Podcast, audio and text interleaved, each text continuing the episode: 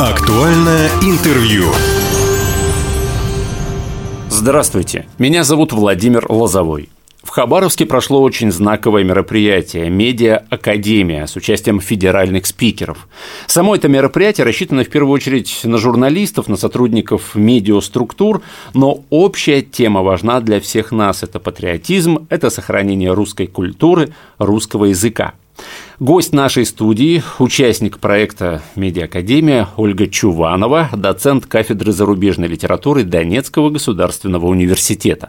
Ольга, здравствуйте, рад видеть вас в нашей студии. Здравствуйте. Итак, вы приехали из Донецка. Вы очевидец этих событий. Объясните нам, вот, жителям Хабаровского края, как сейчас живут местные жители, ведь быть под постоянным обстрелом – это в любом случае стресс, правильно? А, как люди его преодолевают? Ведь они там живут, они там остаются. Да, стресс-то очевидно, и, наверное, для наших жизней это уже банальность. Не скажу, что мы задумываемся о стрессе. Мы живем изо дня в день, зная, что любой поход в близлежащий магазин может стать последним. Но преодоление стресса, концентрация внимания на самопреодолении, скорее мы этим не занимаемся. Возможно, вы знаете из других новостей о том, что у нас есть проблемы с водой, Угу. Водовод еще не достроен, и воды во многих районах города нет, она не доходит до верхних этажей многих зданий.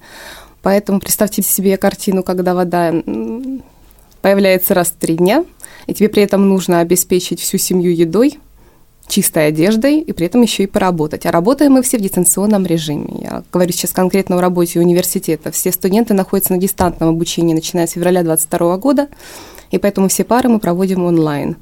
Сложно в таких условиях думать о стрессе. Мы живем, мы работаем, мы действуем, потому что других вариантов у нас нет.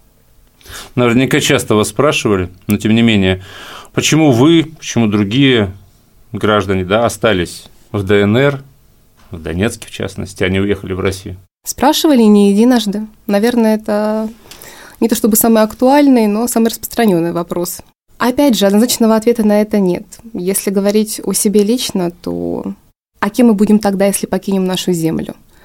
С 2014 года ведутся боевые действия на территории Донбасса в связи с защитой своей земли и своих корней и своей культуры. Донбасс – это донецкие люди, луганские люди. Это все мы. Если мы покинем эту землю, что дальше? Тут вопрос даже не в том, не хотим ли мы спокойной жизни? Мы все ее хотим. Угу. Но можно ли избежать от войны? Например, в 2014 году мне пришлось эвакуировать брата.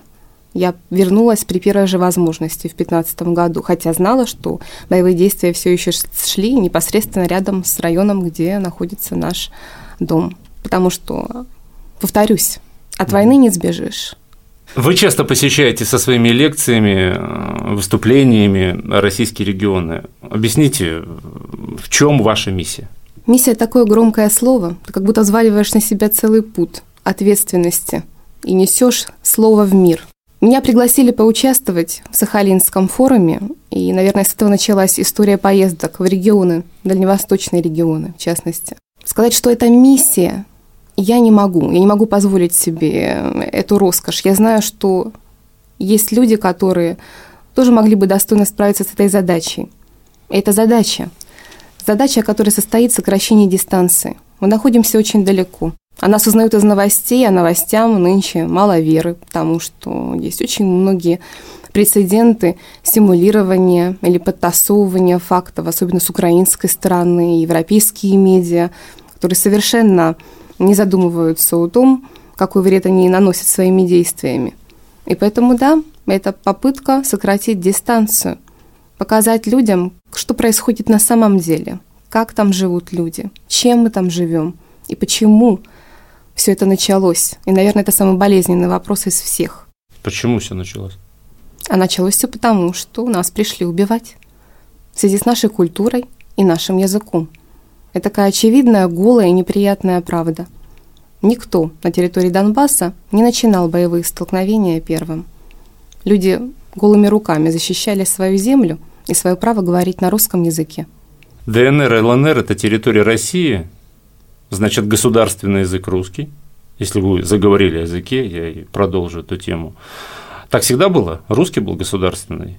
Люди говорили Мы на русском? всегда говорили на русском. Ну вот здесь же еще забыл слово, прошу прощения, смесь украинского. Да, есть и- суржик. Суржик, есть точно. суржик. А, ну, естественно, представьте себе эти регионы. Очень интенсивная миграция. И, наверное, вам не единожды рассказывали о том, что регионы эти заселяли. Люди, которые приходили с российских территорий. У меня бабушка из Сибири, дедушка из Подмосковья. Это такие вот самые близкие примеры. Что касается западных территорий, я имею в виду Западную Украину, оттуда ведь тоже шли, а шло мигрирование. И, конечно же, образовалась вот такая смесь украинского и русского, которую обозначили словом «суржик». Но мы, люди на нашем поселке, в принципе, говорили всегда на русском языке. И не задавались вопросом, правильно это или неправильно, потому что это пришло с кровью, с дыханием. Это язык есть жизнь. Но потом уже начались некие притеснения, да, э, для тех, кто говорил на русском. Можно обозначить эти тенденции, начиная еще с 90-х годов. Еще даже с 90-х годов. Конечно же. Как только Украина стала независимым государством, опять же начались такие вот интересные действия в связи с переориентированием общества и с попыткой сделать украинский язык ну, изначально модным, а, более удобным. Сравнить, когда я пошла в школу, первый класс, я попала в украиноязычный класс, потому что в русскоязычном не было мест. 30 человек против 15. Если нас было 15, конечно же, мы получали больше внимания и больше возможностей. Коллега рассказывала о школах в Киеве, где в русскоязычных классах английский изучался с пятого класса, а в украиноязычных классах с первого. Мгм. Обеспечение, опять же, информацией, учебниками было различное. А, Есть некое такое зеркальное отношение к украинскому языку на Донбассе. Ну, Не было. я объясню, да. На территории Украины сейчас русский язык, ну, говорить вещи своими именами вне закона, да, там чуть ли не варварами а, русские национально объявлены. Вот есть зеркальное такое к украинскому языку у жителей ДНР, ЛНР? Не было, нет и не будет. Мы не воюем против языка, не воюем против культуры. Даже когда в 2014 году начались эти крики и вопли в отношении русского языка, его отмены и замещения, никто не стал переходить на русский намеренно, бравируя тем, что Мгм. говорит на русском языке, не на украинском. В нашем городе до сих пор висят вывески на параллельном украинском и русском языках. Когда я выхожу из главного корпуса университета и поворачиваю направо, я вижу монумент, на котором написаны имена погибших студентов и преподавателей в годы Великой Отечественной на украинском языке. Недавно я проходила мимо него и наводили порядок рядом с ним, приносили туда цветы. Никто не отменяет украинский. Когда мы вернулись в 2015 году с братом, чуть позже брат пошел в школу в первый класс, они изучали украинский наравне с русским. Потом потихоньку необходимость в украинском отпала, потому что население у нас сейчас в основном говорит только на русском языке. Ну, тоже есть ведь вот эти все причины. Но украинский не отменен. При нашей кафедре работает чудный переводчик Ольга Викторовна Матвиенко, который занимается переводами с украинского и на украинский. Она переводит с немецкого, французского, английского, идиш на украинский язык и сохраняет контакты с э, людьми, которые не потеряли чистоту сознания. А, Вы уже говорили о том, что одна из ваших целей – это вот рассказывать о том, а, что происходит на самом деле. Да? Готовясь к этому интервью, я прочитал, что вы, в частности, до начала специальной военной операции с 2014 года а, приглашали в Донецк иностранных журналистов и блогеров, чтобы им показать, как все вот как раз выглядит на самом деле. Была от этого какая-то польза? Или они приехали, посмотрели, а написали там, по факту В принципе, поток журналистов с 2014 года был довольно велик.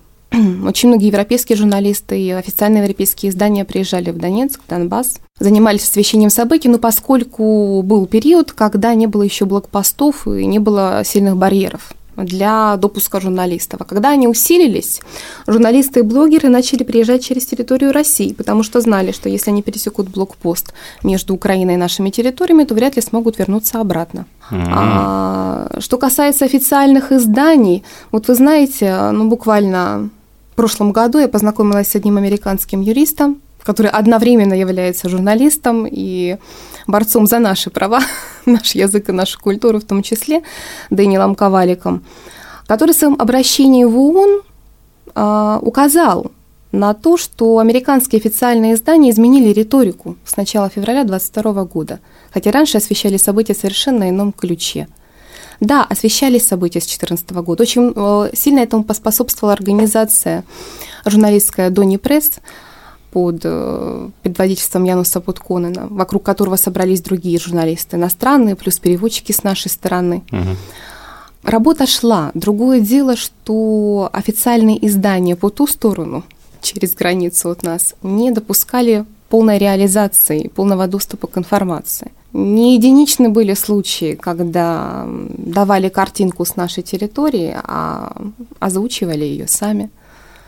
То есть человек говорит в кадре, да, а мы наблюдаем совершенно другое. Вы часто акцентируете внимание в своих выступлениях на том, что в Европе давно наступил культурный кризис, культурный упадок.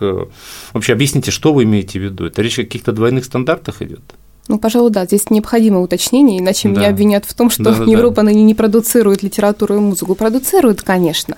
Я скорее обращаю внимание на то, какие проблемы являются магистральными в творчестве многих писателей европейских, западноевропейских во второй половине XX века и в наше время. И они как раз связаны с упадком и кризисом. Откройте любой роман французский, немецкий, английский нынче. Что вы там увидите?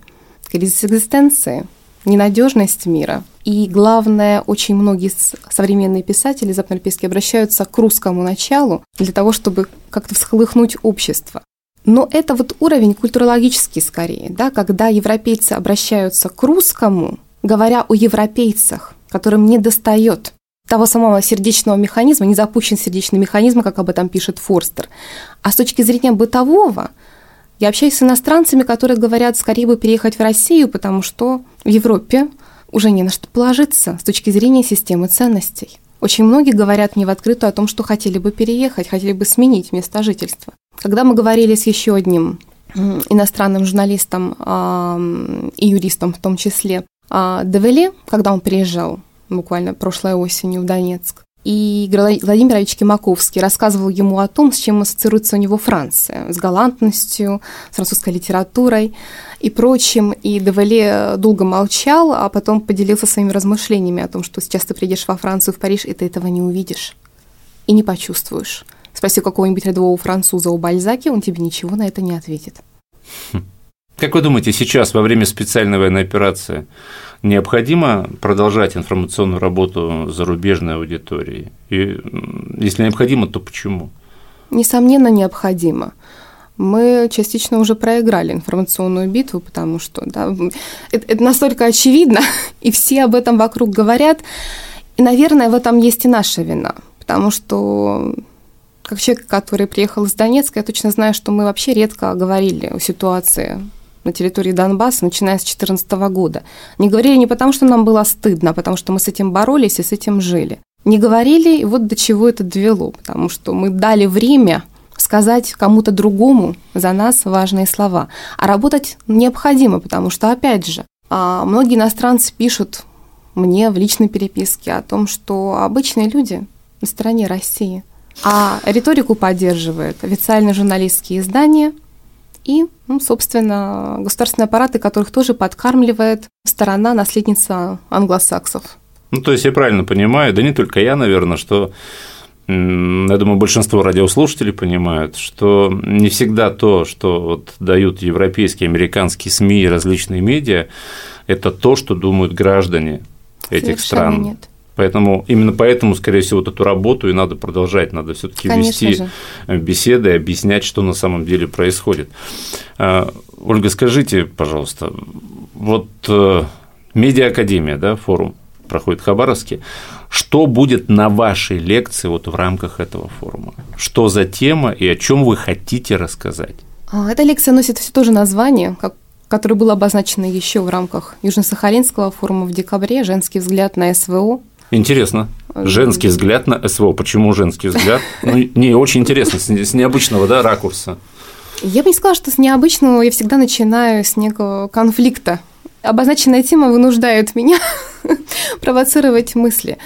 Да, женский взгляд, с одной стороны, это такая вот узкая направленность, потому что как бы я ни предполагаю говорить о мужчинах, но нет.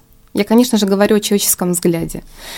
И я всегда ставлю, расставляю буквально знаки вопросительные, потому что для меня, как датчанки, это не СВО, а это война, начиная с 2014 года. Причем это война онтологическая, экзистенциальная.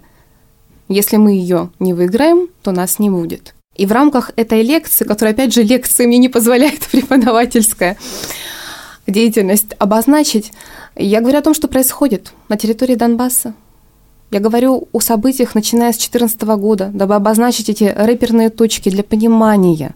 Очень часто я слышала о том, что дончане все сами начали. Сами виноваты, сами раскрутили – ну, там Мы много, слышали много мнений, да, и самое почему страшное, не ушли, там, да, вот это да, вот и все, самое да. страшное, когда это говорят твои родные по другую сторону, которых удовлетворяют новости с официальных каналов и которым так удобно. Ну, есть такое качество человека, ему удобно, и он продолжает так жить. Поэтому цель, опять же, да, цель не миссия лекции, показать эту неудобную сторону, проследить развитие событий. И я каждый раз освещаю самые недавние наши события потому что мы живем в обстреливаемом городе. Буквально 6 мая во время обстрела сгорел автобус, семь человек сгорели заживо. Среди них была маленькая девочка. Не первый ребенок, погибший на территории Донбасса по причине обстрелов с украинской стороны. Я неоднократно читал, что когда Россия приняла решение вот о начале специальной военной операции, у жителей Донбасса появилось такое ощущение, что они часть единой мощной силы. А, вот эта официальная поддержка России всех ее регионов, она стала доказательством вот некого такого, знаете, как модно говорить, генетического кода, да, там, культурного кода. Но иначе просто, наверное, нельзя объяснить вот такого количества российских добровольцев, в том числе дальневосточников, а я напомню, что мы живем за 7 часовых поясов от мест событий, да. Что бы вы сказали дальневосточникам, матерям, женам бойцов, вот, которые сегодня защищают, защищают нашу Родину? Все, что я хочу им сказать, это огромное спасибо. За каждым нашим героем стоит мать, жена, сестра, дочь. Это заслуга матерей, жен, сестер и дочерей, потому что, как мы знаем, победа куется в тылу. Я знаю, какая это боль, какая это травма и какая это жертва. Мы там каждый день наблюдаем за нашими ребятами, а они все наши ребята – я знаю, как дальневосточники приезжают к нам, и наши люди встречают их с распростертыми объятиями. Наверное, этого тоже не хватает, не хватает этого знания. С 2014 года по 22 мы находились на буквально блокированной территории, без воздушное пространство. И когда ребята зашли с российских территорий, русские солдаты, когда они зашли, наши люди были невероятно счастливы. Вряд ли кто-то может представить лица наших людей, видящих русские самолеты в небе – и называя их романтично птичками, потому что вот тогда-то мы почувствовали, что мы кому-то нужны. Поэтому спасибо. Как вы считаете, чем все закончится? Вопрос, на который нужно ответить и сложно ответить. Все должно закончиться победой. Сегодня мы говорили о Донбассе, мы говорили о специальной военной операции, мы говорили о России. Напротив меня у микрофона была участник проекта «Медиа Академия», Ольга Чуванова, доцент кафедры зарубежной литературы Донецкого государственного университета. Ольга, спасибо, что пришли. Мне кажется, что получилась очень такая искренняя беседа. А, Еще раз спасибо за этот разговор. Спасибо вам.